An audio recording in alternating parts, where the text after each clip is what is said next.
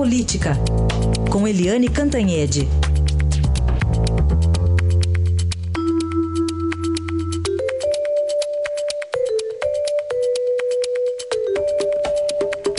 E a gente começa com uma baixa no ministério do presidente Michel Temer, justamente no Ministério do Trabalho. Eliane, bom dia.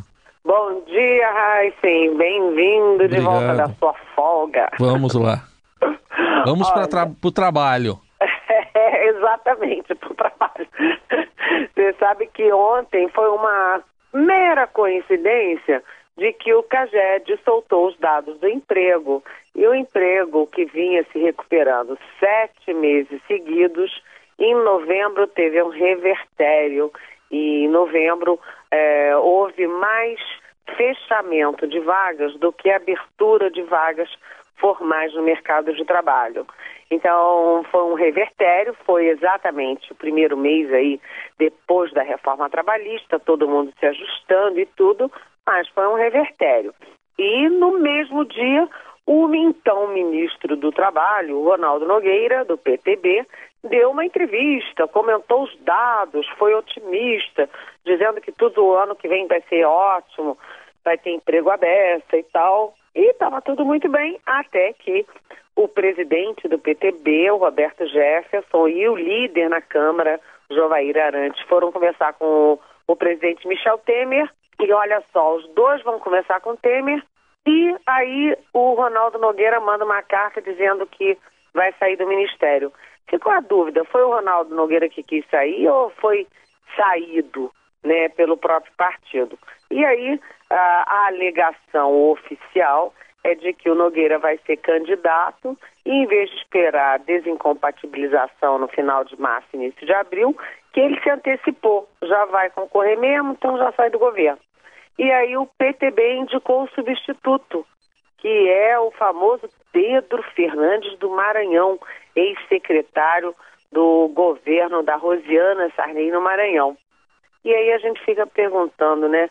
Uh, sim, o que que o Nogueira entendia de trabalho, o que que esse Fernandes entende de trabalho?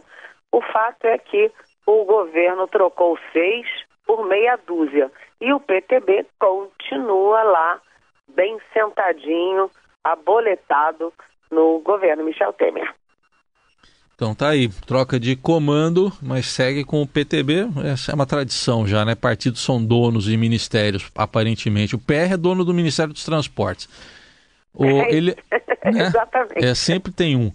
Eliane, e o, o, o, Supremo, né, no caso é o ministro Luiz Roberto Barroso, mandou soltar Henrique Pisolato, que foi estrela, dá para chamar assim, né? Estrela do mensalão, aquela fuga espetacular para a Itália. Pois é, né? O Pisolato, é, ele é um, um caso muito interessante do mensalão, porque ele não é banqueiro, não é publicitário como Marcos Valério e não era político com mandato, né?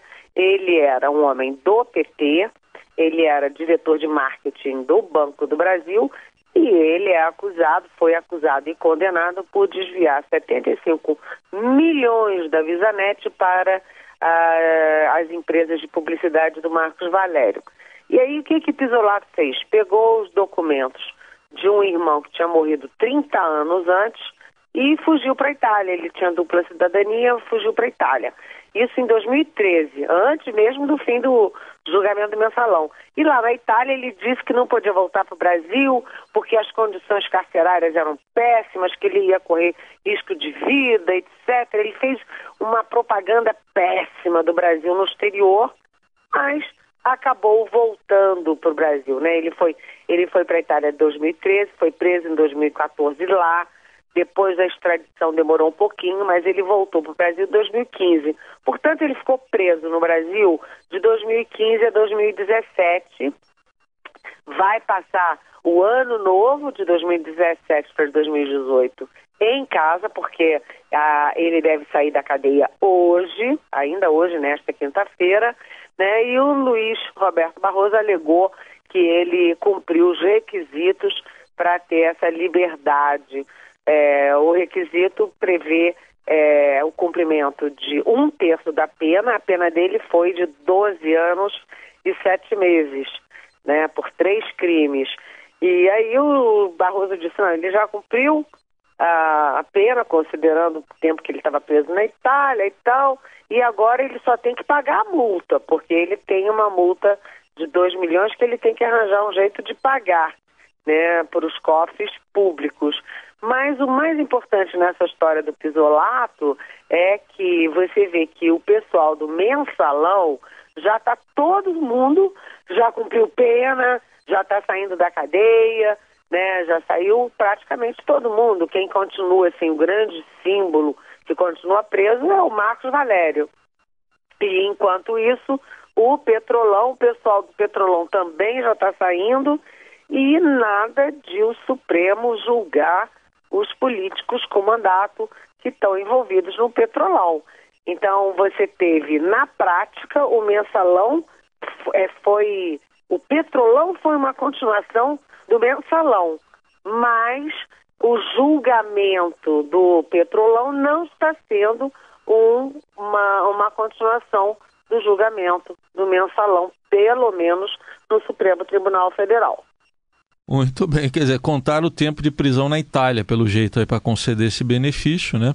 É, porque é um terço, né? É. São 12 anos, Isso. a gente faz uma continha aqui aritmética rápida é. e vê que, bem, deve ter contado lá. E mais também aquele, você tem, se você se comporta bem, isso é, é, tem efeito na progressão de uhum, pena. sim. Se você estuda, tem progressão. Se você lê livro, você tem. Enfim, ele deve ter juntado um monte de penduricalho e ficou dois aninhos aqui É. é, preso em- no Brasil.